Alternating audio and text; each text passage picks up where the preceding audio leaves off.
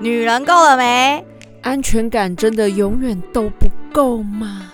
我是艾尔西亚，我是 Andrina。哎呦，有拉丁的感觉哦。有哈，今天来点拉丁的感觉。哎，话都讲不好。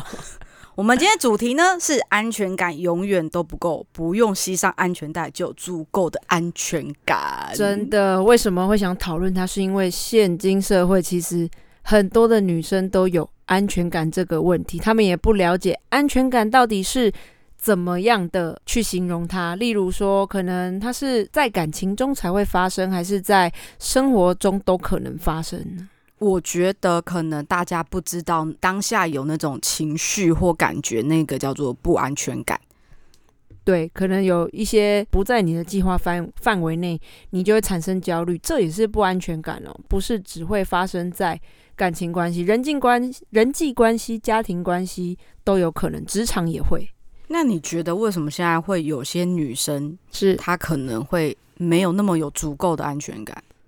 现在的女生容易没有安全感，也有可能是因为原生家庭的关系，然后没有生活的重心，再就是过往的经验，后面遇到相同的事情，她会很容易焦虑，或者是产生一些对自己没自信的感觉。可是我发现啊，就是你刚刚提到，有可能是因为原生家庭，或者可能是因为感情、亲子关系，是或者是工作，嗯，可是。我比较好奇的是，其实你刚刚说的其他的因素，其实都跟自己有关系。就是可能是我自己在感情上面的挫折，也有可能是我赚的不够多，也有可能是我的人际关系我自己比较不会交朋友，或者是我交朋友很失败，都是跟自己有关系。但我有一个比较特别的是原生家庭这这件事，因为他的决定不在你身上，是在于其他人身上，你有点像是无辜者。可是为什么这会让你比较没有安全感呢？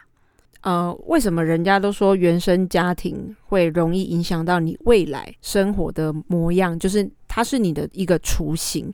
年纪比较小的情况下，心智不成熟的时候是很容易影响。它是透过模仿学习才有办法慢慢的成长。因为小朋友从小就是在模仿父母亲的状态下而成长，嗯，所以人家才会说小时候的教育是非常重要的。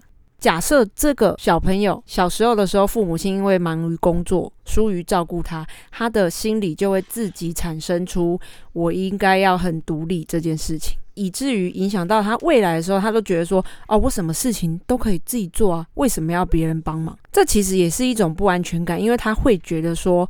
这些事情我都可以做，因为没有人可以帮我做，我一定要自己做。那是潜意识造成的一个不安全感。但这个的话，我适合再深入去研究一点，尤其是原生家庭这部分。是啊，可是我不知道我们这时候谈安全感这件事，应该算是呃，因为有了负面的经验，不管你是从家庭或感情，还是工作，还是你的朋友们，是因为有负面的经验。然后造成你没有安全感，还是脱离你过去你习惯的方式之后才会产生没有安全感，都有可能呢。你还记得你第一次没有安全感的时候吗？我不知道算不算没有安全感。像我是单亲家庭好了，可能大家都在呃有父母亲在的情况下成长，然后我的单亲家庭是我妈妈是很早就过世，那其实那种不安全感是。呃，你没有妈妈在，然后家长什么园游会什么，你说园游会或者是家长会都一定会带爸爸妈妈一起去的。对我就是那种不安全感就很强，因为我爸不可能陪我，然后我阿妈年纪比较大嘛，她也没办法来，所以通常都只我一个，那种不安全感就会很强烈的记。学生好像在学生时期好像都是这样子，哎，对啊，因为我也是。我是爸爸妈妈是离婚，所以我应该算是就是单亲，但是爸爸妈妈关系都还是很好。但我国小就是从幼稚园、国小那种什么家长会啊、毕业典礼啊，我也从来爸爸妈妈都没有来过。哎，你爸妈都在，怎么一个都爷爷奶奶就也没有来过？所以小时候就是我非常能够体会，就那种小时候。运动会不是那种什么家长要大队接力啊那种，我也从来都没玩过。没有啊，对啊，人家说哎，妈妈会来吗？举手，哎，我根本也没妈妈，我怎么举手？就是就是家长，就是就算你是单亲好了，你有你可能爸爸在身边或妈妈在身边，但是他们都没有来，你那时候就觉得啊，这你根本就不想去。这也是一种不安全感，只是我们小时候不会意识到。从你发生的事情来看，你会发现这件事情有可能影响到你日后的决定或者是情绪。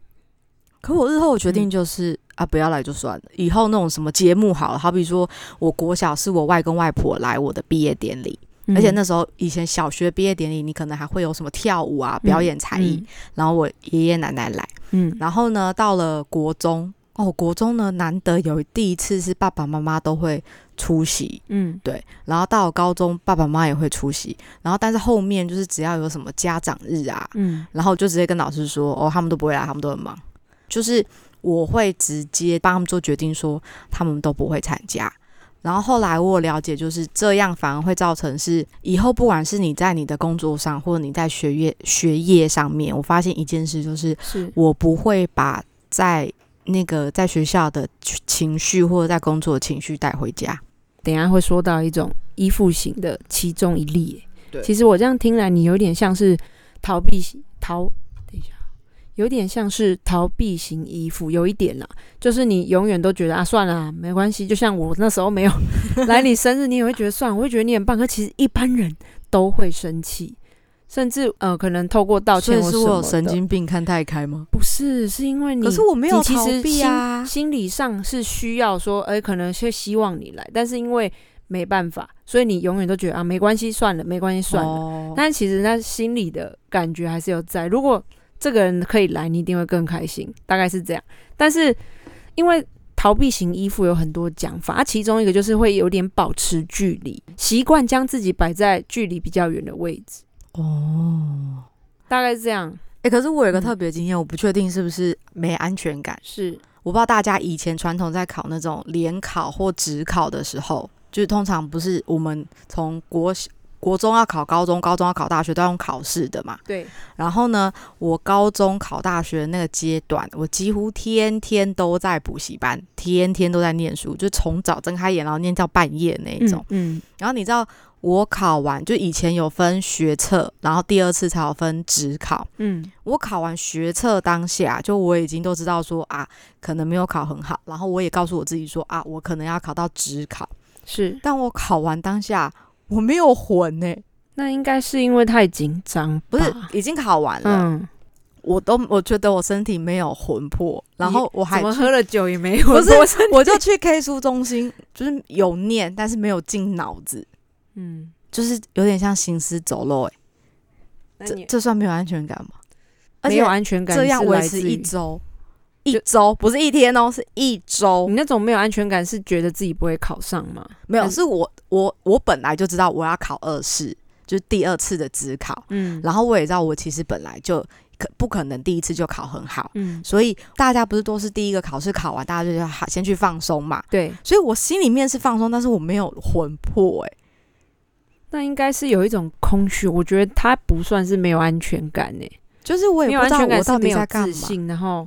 你只是我魂不见啦，那你后来也没有出去玩，我都没有出去玩，因为我知道大家都会在那时候出去玩，所以我本来就知道说我要考二试，我要争取更多的时间去念书，因为只有那个时候你会更容易念书嘛，因为大家都在玩。对，所以我那时候就是几乎我好像去了一个月的 K 书中心，但是我 K 书中心的第一个礼拜魂都不见。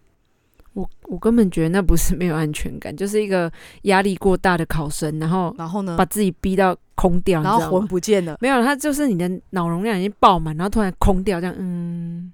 而且一周哎，我都不知道我在干嘛，还是你撞鬼？你不知道？我有，就是一直都知道这件事，然后就会觉得说我完全都不知道我在干嘛。就是我知道时间吃饭睡觉，然后去去 K 书中心去补习。但你书就是念不进去啊，就是有看，真的很认真的看。然后没有读到脑子里，但是生活都很正常哎，我也很难去理解。可是我觉得跟这个跟喝酒的空不一样，可是那个跟安不安全感也不太一样。不然你可以理解他觉得为什么是没有安全感的一种表现。没有，我也没有想那么多啊，我也没有想说我要考上哪间学校，或者是我没有考上哪间学校，就是一种空。所以你那个只是考生压力过大而导致的，好吧？对，所以还好啦。但是你好像也没什么。没有安全感的经历啦，我后面的没有安全感应该比较多在于工作上控制欲的部分吗？就是可能这件事情没有在你的控制内，没有在你的计划范围内，就会产生不安全感、焦虑。我的不安全感应该是来自于自己的能力的问题，就是因为我们的工作可能我可以。你可能很早就知道说你有这份工作，嗯，所以你也可以在很早的时候安排你自己每天要做什么，就是用你工作自己的时间是怎么样去规划，自己去安排。但我往往会觉得当下就会觉得很阿杂，就是你知道你今天要做这个，然后你就会觉得很阿杂，为什么一定要做这个？客就是可能是客户白目啊，客户白痴啊，然后就觉得你又要硬要做，然后这时候就会很没有安全感，就会觉得很烦，因为你的心情会随着你当下。会有所调整嘛？可能客户当初在前一个月交办你说，我跟你讲，你就这一个月要做这个项目。你当下心情好的时候，你就会觉得说，哦，我知道我哪一周要进行到哪里，然后我要怎么做。是。可是当这一周过了之后，到下一周，你就会觉得说，我为什么要做这个？然后你就觉得很烦。那也不是没有安全感，那就是是啊，就很阿扎啦。可是我听来就是烦而已啊。没有安全感是我觉得我一直做不好，是不是我的问题？但你是没有，当没有人告诉你什么叫做好，什么叫做不好啊？哦，你就会觉得一直落在一个没办法确定的状态，对，就会一而且是一直在没有办法很确定。嗯，对，就是我喜欢有人告诉我说，这东西错就是错，那错很简单嘛，就一翻两瞪眼，就是错了就改喽。那你的上司呢？我们上司就是更讨厌的，就是。他也不会告诉你对跟错，就叫你自己去想哦。对，说答案不会只有一个。你可能在做之前去问他说：“呃，不好意思，我这个东西今天客户交办这东西，那我要写 A 好还是写 B 好？”他就是说：“哦，你决定啊。”那我写了 A 之后，他就说：“哦，好像可以吧。”然后你 A 交出去之后，可能客户有点什么回馈之后，他就告诉你说：“哦，其实我觉得应该当初应该要写 B。”你不会告诉 A 跟 B 的时候，我才会觉得很阿杂，因为我根本就不知道。我要怎么写才会是最信心十足的那个答案？就永远都达不到这件事，除非今天这个问题是我很早就我自己都可以料想得到，是我预先做准备，不然这东西完全不会有答案呐。真的是很没有安全感呢，就是你都不知道什么时候会做好它。哎，因为我们的客户都是给那种很有开放式的答案，就是不是明显是非对错，除非他问的是是非对错题目，不然他就会举例，他可能就问你说，就像现在疫苗，他会问你说，你觉得打 A Z 比较好，还是你觉得打？莫德纳比较好，我觉得都不错啊。问题是你不可以给他都不错，你要给他哦，A 为什么好，或 A 为什么不好，或者 B 为什么好，B 为什么不好。然后你还要自己靠自己的经验分析，告诉他说，所以 total 我告诉你打 A 比较好，还是打 B 比较好。所以你讲完了一些来龙去脉，你最后还要给他一个，给他一个我的结论是什么。然后他如果选错，他还会回来，他矛头指向他，不会告诉他不会讲什么，他只会他只会用默默告诉你说，哦，那你如果打 A，可是 A 不是有发生什么什么什么什么什么什么问题吗？为什么你会觉得 A 比较好？那你听这口吻，那你就你就会觉得说，那你告诉我，那你就当初你想打 B 不就好了吗？我都觉得我的脑子每次在工作上都超超多这种事情。其实对于没有安全感的人呐。除了这些经验之外，还有呢，就是你要怎么去看得出来这些人是没有安全感？其实有几个，就是对自己比较没自信，比较容易自卑。就像我们小时候因为单亲的关系嘛，就会觉得啊都没有人来陪我们一同出席，这时候我就会觉得自己比较自卑。再呢，没有安全感的人控制欲会比较强，他会希望说应该都是照他想的这样子。再来是。任何事情会先怪自己，先往自己身上染，嗯，就是会觉得，哎，不管做错什么，他都会先怪自己。对，我觉得反思是很好，能够自我反省的很好，但是他这种状态是不管怎样都是先把错放在自己身上。看，我没有遇过这种人呢。哎，我有哎，然后还有一种就是爱比较，比什么？没有安全感就比较，我比他好啊，我比他好，真的有这种人哦。我屁股比他大，我屁股比你大，我承认。有啦，有这种人就是爱比较，也是有，就是那种啊，诶，他可能长得还好，然后可是他比他红很多，凭什么他长这样会红，我就没有？如果真的有人这样问我，我就会很认真的回答他，就是因为你长得丑，你怀疑吗？没有，有一些是像网红来讲啊，有一些很漂亮的网红，却没有一般网红红。诶，没有，我真心觉得现在那种美貌的那种网红啊。我才是觉得他们才是那种所谓真的安全感超不足的，因为他们会需要靠那一些外在然后去让自己有安全感。有一些是不会受酸民影响的影响，对啊，那个应该那个是要去训练心理素质的吧？我之前就听过我们这边就是冲浪圈的一个网红，他就很大方的表示说，他就是喜欢人家关注他，但是他不是负面的关，注可以吗？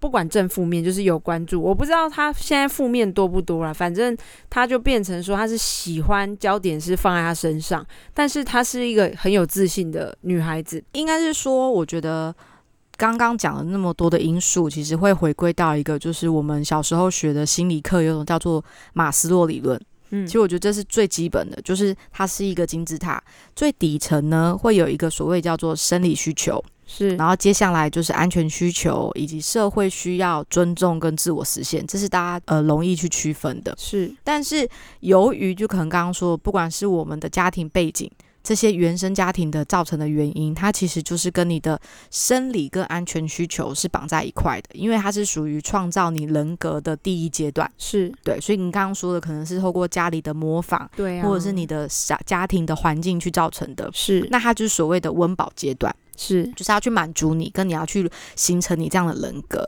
那当你这个东西去造成了之后，你接下来呃学校的生活化社会，嗯就是所谓的社会需要以及尊重需求，是你今天的人格造成会让你的朋友或让你的同学爱你的爱人怎么去回馈给你，是这种东西就叫有点像。类似像小康阶段，因为你除了做好你自己，你还要做到别人怎么看你。当你这些呢都已经做好了之后，你才会开始透过人家给你的反馈跟你自己的去思考，你才会去想下一步说我要去怎么做。才会是所谓的富裕阶段的自我实现。你看嘛，第一个温饱阶段是你怎么去形成你今天你这个人，是然后后面的小康阶段是你透过别人去看你自己。例如说，今天人家说：“哎呀，你屁股怎么那么大？”你就知道自己屁股大，然后自己要去减肥这件事，这叫做小康，就是你知道你的自己 不要偷笑，我知道在说，你知道我在说谁。好好，最后呢，富裕阶段，当你都做了，就是你改变你自己，或者你透过别人的建议，你又改变了你自己，都你自己都已经参考好了，你最后说我要去减肥，不管是你对你自己的实现，或你朋友对你的实现，你做到这阶段才叫做自我实现，所以他是他的那个金字塔是用财富来去，是用心理，是用心理的其实它是算心理的财富，对我就想说他的用词是小康啊什么的，对，所以看起来就是只要这五个需求里面，你只要没有达到你心目中想要的这个，其实你就很容易产生不满足，没错，或者是就就很容易没有安全感。是的，那就会产生四种不一样的依附心态：有哪四种？安全型依附、过分型依附，就是焦虑依附；再来是漠视依附，也就是我们刚才提到逃避依附。最后一个呢，就是矛盾依附，它其实是夹杂在之中的。那安全型依附的话，就是我很好，这个世界也很好，它的核心是在于这样子。例如说，像我们的另一半在忙的话，没办法即刻回复讯息的情况下，我们不会说想说，哎、为什么他不回什么什么，就不会有太多焦虑。然后在彼此呃可能忙的时候，就不会去打扰对方，然后需要的时候也会正常的讲述你的需求。呃，我是对，这就是安全型依附。完全就是那只有这个形态的恋情是健康正常，其他三种呢，其实都就是很不正常。都是不安全的。那安全型依附的人，其实他在呃恋爱的过程中，通常会比较顺利，然后也不会有过度放大爱情中的压力。哎、可是很多人就会觉得，那你对这段感情就很没有看重。我不知道会不会很多人这样认为。不会，因为其实啊，安全型依附是呃，你会尊重呃，我们刚才不是有提到这这个金字塔部分嘛，就是你会去尊重对方，然后你也不会把你的要求附加在对方身上。这样的话，其实不会不是不爱对方，像我我也是很会塞奶啊，对，但是我不会因为说耶，你会谁呢？拜托这位的，啊 没有重点是说，你就不会因为说他今天没有照着你的你讲步骤你就会嗯生气。哦，对，或者是说我今天会难过，是因为你怎么样？不是，安全型依附是这样的，哦，但是你真的不是不爱对方了。等一下，我们探讨到下面几个，你就会觉得很 cycle。我们先提到那个第二个焦虑依附哈，好，焦虑依附的话是我不好而别人好，它的核心理念是这样，我不好，而别人好，他的意思就是什么都怪自己。没有，他就是会可能他的另一半去做什么很好玩的事情，他会生气不爽，所以他就是凡事拿自己去比较。对，他会觉得他焦虑是因为他会把错怪在对方。我们这样讲，错怪在对方。哎，你现在出去，我觉得你出去让我心情很差，所以你不应该出去。哦，哎，你有看一部电视剧叫做《未来妈妈》吗？最近很红，哎，就是那个郭书瑶。对对对对对对对，它里面就最后有一个桥段，就是是女主角 A，她就是原本怀孕嘛。嗯，她怀孕的时候其实。她跟她的男朋友就是老公，其实当下就当下那个 moment 其实是没有要生小孩的，但是因为孩子就来了，嗯，她就非常的难过，因为她从原本不喜欢小孩，然后到满心跟她老公满心期待自己的小孩子要出生，就又因为流产就流掉了。那流掉之后，通常男生为了要让女生开心，我相信这是开心的举动，就会说啊，没关系，你还年轻，我们以后再生就好啦。通常应该会这样，很正常嘛？对，好，就好死不死。生不出来，是女生还是男生？女生生不出来，女生就是子宫早衰。OK，然后他们就去看那种生殖科还是妇产科，就告就是那个不孕症呐。对，就告诉他说，你就有第一次会有小孩，其实就是讲坦白一点，就是告诉你说啊，那就是意外。是对，但是当你认真想要去生一个小孩的时候，他就告诉你说，其实你子宫早衰，根本就生不出小孩，看你是不是要做什么试管啊，还是你要去。领养之类的，好，他们中间就为了要生回那个小孩哦，做了超多努力的。然后因为当下其实女方也要压力嘛，男方也有压力嘛，因为你是为了做合作，为了要小孩去做那些事情，比如说打针啊什么的。好了，就次爆发，就是中间就有一次他们要共同去看妇产科，不是要回诊嘛？对。女方就很早就跟男方说：“哦，我几月几号几点要，就是那一天要看医生，你一定要请假。”嗯，那男方就会说：“我前面已经陪你去了很多次，其实我也都用请假。我现在工作，然后因为我重要的会，我可能没有办法赶到。是，然后他们就有点，女方就有点美送，就会觉得你请假，难道我就不用请假吗？嗯，好。然后后来到了当天，女方去了医院。”说男生因为被主管好像是开会吧，还是什么事，真的被耽搁了。是，好，他就没有去。男生当下应该想想说，女方可能自己就会去，我回家再安抚一下就好了。对，就一回到家，女生就超脸超臭，他就直接呛他说：“孩子是我的吗？”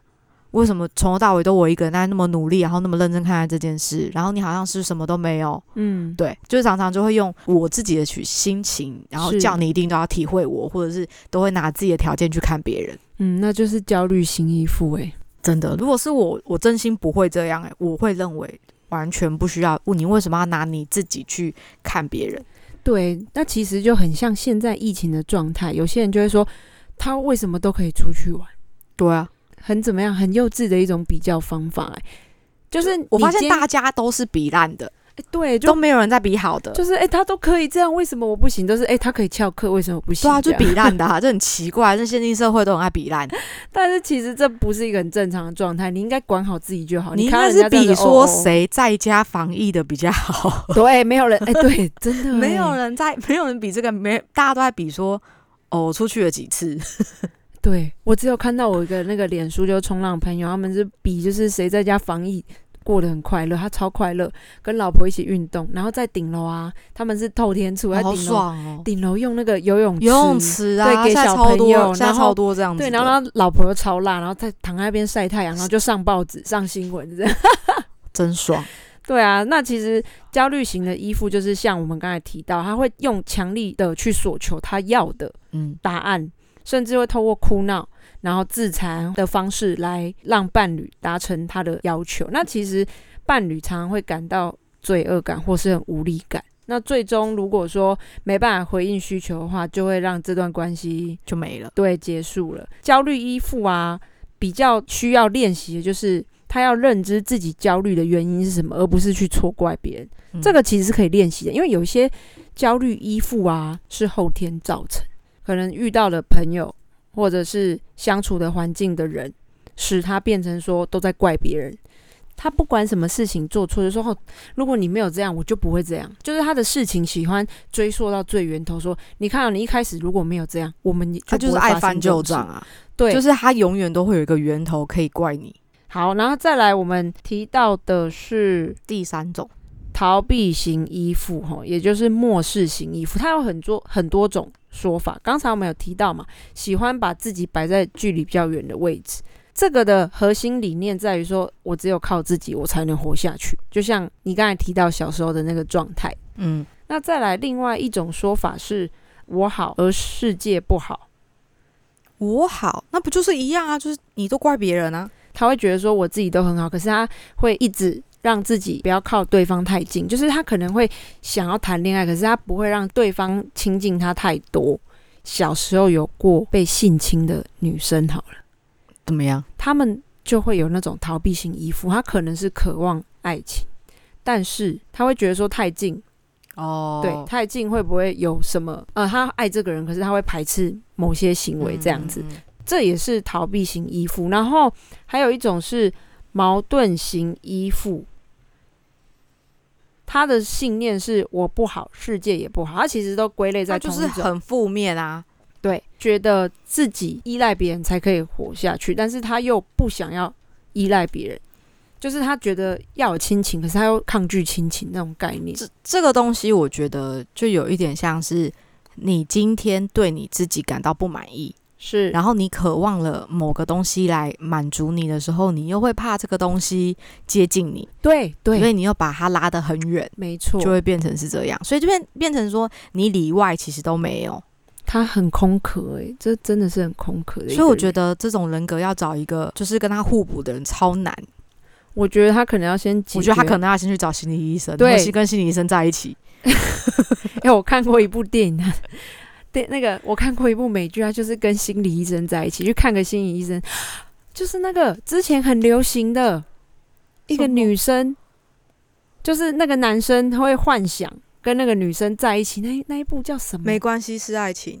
没有，是外国美剧，它出两季，那一部非常好看。我还真的不知道哎。那个男生就是他安眠书店呢？对。哎，我超爱看，我第一季就看完，然后等到第二季。书哎，啊，你是我是看我有书，我有书。韩剧也有啊，没关系，是爱情也是这样啊，就是男生女呃女生是心理医生，然后女生可能对爱情有点排斥，但那个排斥也是因为小时候的阴影，所以他就觉得任何一个男生可能 maybe 都不是真心爱着人，可能都是某种原因，所以我要跟你在一起，永远都不会长久。但是他后来就认识一个男那个男生，那个男生也是因为有心，就是他也是有点精神的问题，就是他是有被家暴，然后他是自己幻想出一个人，嗯，然后那个人就是反映他自己潜意识。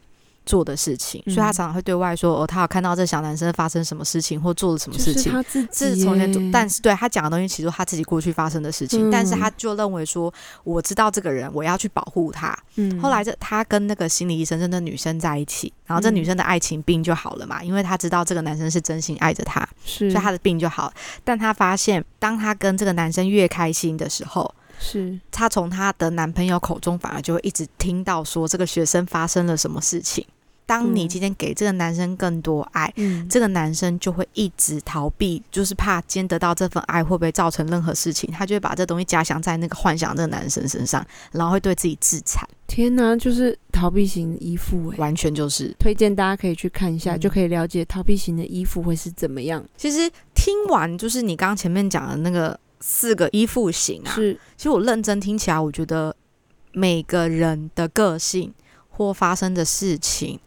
一定都会同时存在这四种衣服，一定都会不同的事情会用不同的方式去面对。诶，这样蛮合理的哦。就例如说，你对感情可能是一种，你对家庭可能又是一种，事业可能又是另外一种。大家知道，其实。我们今天不是说你哪一种是好，哪一种是不好，因为我觉得都一定会有他自己的优缺点。是，但最重要的是让你怎么去习惯，或怎么让你去跟你的不安全感要和平共处。对，要共处，然后你要了解自己不安全感来自于哪里。对，对，要先解决内心这一块。对啊，所以我还说要自己跟自己讲话啊。没错，不然你如果觉得你自己跟自己讲话很像神经病，那你去找心理医生。像我觉得我自己啦，我觉得因为我已经长期很常跟自己讲话，跟自己对话，我知道外界人听起来都会觉得你很像神经病，或者你真的有病。不会啊，通常的哦，你说一般相信你跟你对啊，你跟你朋友讲说，对啊，我平常都在我家自言自语，你不是神经病的自言自语，是真的有事情的自言自语。是，但是他们都觉得你真的心里有病。但其实这某种程度只是告诉你说，你必须要有你自己的时间，你要去听你自己真正想听的东西。安全感的体现，我觉得啦，其实就是现今社会女生都在讨论爱自己这件事情其实你要拥有安全感，像你小时候所有发生的事情，那你长大之后跟他和平共处的先决条件，就是你要懂得创造自我价值。我觉得第一步最重要是你要先认识你自己，没错，要先了解自己，认识自己，然后再是学会如何消化你的情绪。对再就是学会自我认同。当你跟自己聊完天之后，你要认同你自己，接受你自己，接受你的好与坏哦，不是只有接受你好的那一面哦。我觉得最好的方式就是你都去问你朋友。我觉得这是这是超级现实，你一定会生气，可是你回去就会去思考。对。就是你当下听你朋友这样讲，你一定会超级北宋，北宋到想跟他避名或跟他争说，我明就不是这种个性，为什么要那种？但你回到家，你自己就是当下那情绪下来之后，你回到家你就觉得，看好像说的有点道理。哎，那那代表这个人真的很不了解自己才会这么气。哎，通常这个他一定也知道，只是他不愿意在当下承认这件事。因为我去思考，我之前就是像你这样，就是我们朋友间在讲，我们都是哦，真的有。可能我们不会有那么大的反反弹，然后回去再思考。但是你说的那一种，就是说我根本没有这样，没有，这有点跟你的刚刚说的那个四个情绪一样的概念，就是他明明就知道他有这样子的一个缺点，是，但是他不想要让全部的人都知道，说原来你有这个缺点，搞得很像就是别人都知道你不知道你有这种个性的感觉，还会很美颂。那你觉得他是哪一型？我有曾经遇过这样子的人。我说你这样讲，他是属于哪一型的？我觉得很像焦虑逃避吧。是，对我有曾经讲，我不是跟你说我小时候被霸凌过？是，那个被霸凌的事件，我跟你讲过吗？没有，你那时候没有讲很清楚。就是。我喜欢我的文具用品要头对头尾对尾，就跟大家纸钞想要通同一个正面的概念是一样。强迫症。对。然后我不是跟你讲说，我可以借你，我什么东西都可以跟你 share。我只要求一点，就是回来的时候至少是按照我的需求回来。是。所以我不跟你讲，我以前很喜欢囤文具，文具就像化妆包一样一大袋嘛。对。好，就有一次呢，要什么学校什么画画比赛还是什么比赛，然后大家要跟我借我的那个铅笔盒。是。然后我就说好。然后我就只默默没有表情的跟他说：“还回来的时候记得把铅笔都摆好给我。”你知道那个女生当下，嗯，就哭了。为什么要哭？她就哭了。她还是借哦，她后来就没借，她都说：“妈，那还给你。”问题是这件事，我借她铅笔盒这件事已经发生大约有十次以上吧，但就在那一次，她就爆炸了，她就哭了。哭完之后，我以为没事，因为就只不过铅笔盒，我觉得你要哭什么，我也觉得莫名其妙。他就觉得我在苛责他，每次都没有把东西收好，好会脑补哦。然后，于是我就被霸凌了，因为他就当下，因为我就走了嘛，他当下就跟那一群的朋友们，然后就说我的不是。有病，你隔天。我就被霸凌了，就被霸凌。所以一开始跟他很好，还是也没有好。我们不是国一、国二、国三，我国一跟他同班，国二分班了之后，我国二又跟他同班，好帅。然后这件事发生，我们在国一是好姐妹，然后国二的发生这件事之后，我就一路被霸凌到我毕业。哎，三年呢？两年？两年哦。然后霸凌到。毕业旅行不是应该都要什么四人房、两人房，什么什么几人房，要好朋友同一房，对对？这种事超尴尬。我被霸凌到，我是回到了教室，我才知道我跟别班睡在一起，因为他们都排好了，跟别班睡好，就是一定一定会有两人、两人、两人、四人、四人，但都是双数嘛。啊，如果什么三，你班上是三十七个，你一定会多一个人要病房嘛。一定会有，通常学校一定会有发生这种事。对，多一个人嘛。那我觉得基本的道德是不是？你就算再怎么霸凌我，你也要跟我讲说，我们分完了，你看看你要不要跟人家同房？我觉得这是尊重。你那个那个就不叫霸凌，会尊重，会没有。我说礼貌上应该要没有这样子。小时候不会有这种情况我就我就知道小时候你至少要问吧。结果呢？中午午休就是我可能去别的地方，午休回来教室不是通常会写说谁跟谁一房写在黑板上面，我就直接被框出来写在跟别人同房，哎，好傻眼，都没。我问你，你这两年有没有哭过？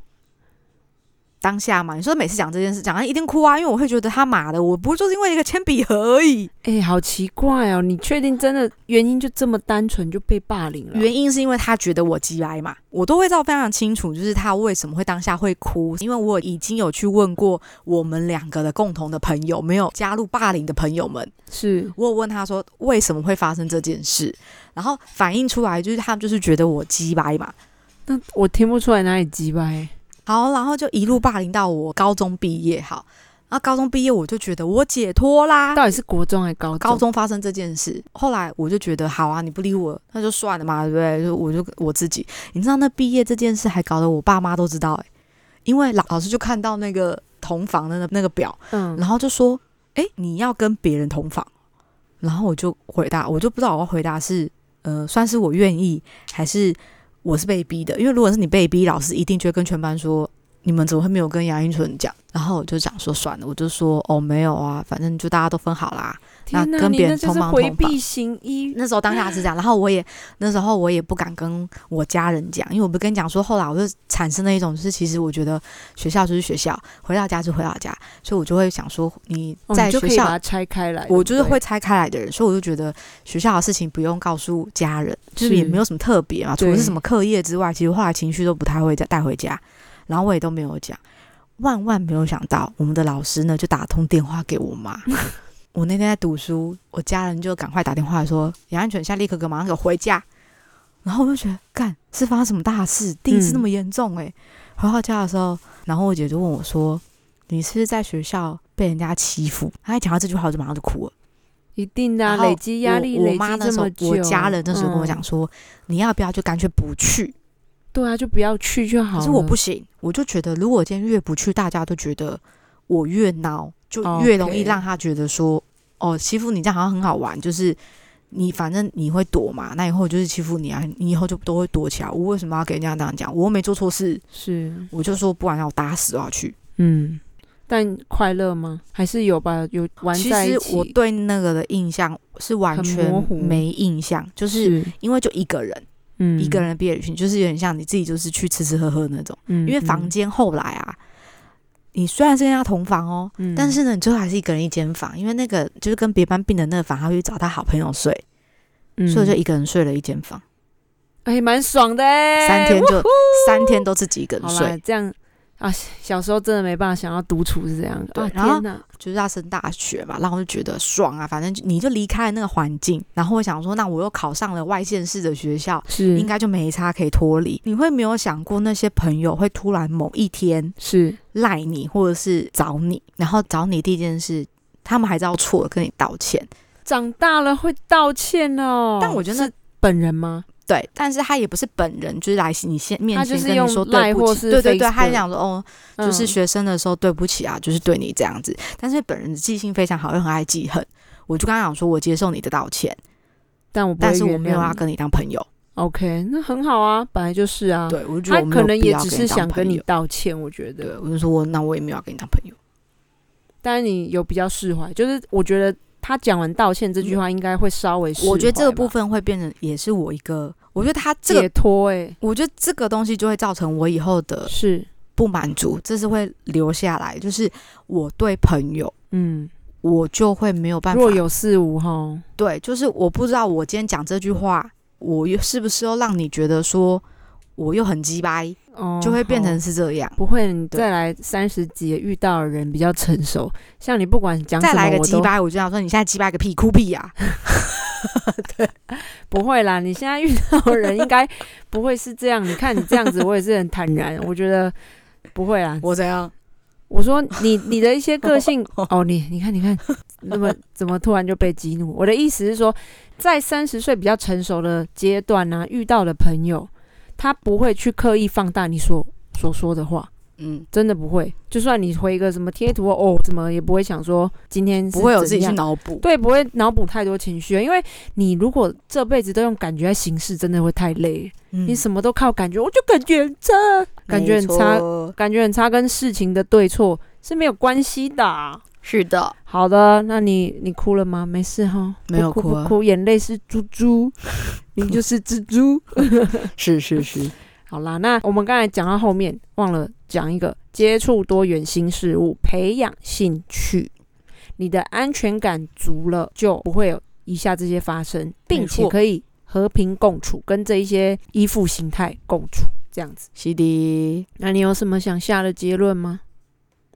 嗯，我觉得，要爱自己，你很爱自己，我感受得到。我觉得对话是最好的，不管你要跟家人对话、朋友对话，是最好的。没错，而且要先自己照顾好自己。像我们的 Elsie 啊，就是个可以把自己照顾的很好的人。对那代表他，你看他的感情一下子就给他十年下去了是的，对，那你其实安全感的体现就是在创造自我价值，然后同等爱自己，这样好不好？好，好，最后我要分享一个，之前我听过一个就是熟女有历练的姐姐跟我讲说，如果你遇到的一个男人可以把你当女儿宠，就可以嫁。那这种宠就是你需要的时候他会在，他也会尊重你的选择，也会支持你，这样就足够了。我好想找一个把我当保养对象的人养我。没有没有，我觉得那个大鸟哥大概就是像这样子，他就是你需要的时候他他都会在，他是但是平常的时候你们就又可以很放心各做各的，是吧？是，今天这一集哈，因为我们的 Elsie 啊有点对讲完了要哭哭了，非得要讲不可。让他消化一下情绪。我们今天这集先到这里，那有什么问题想问或是讨论安全感的事情，可以在下方的评论留言给我们，然后并且给我们五颗星，或者说到我们的 IG。Sisterhood，对，然后底线 T W。如果说有问题的话，我们之后会做一些 Q&A 再列出来回答，好不好？对啊，我们可能会收集一些大家想要问的问题，然后在节目上面会诊，提供给大家。没错，那我们今天就到这里喽，拜拜。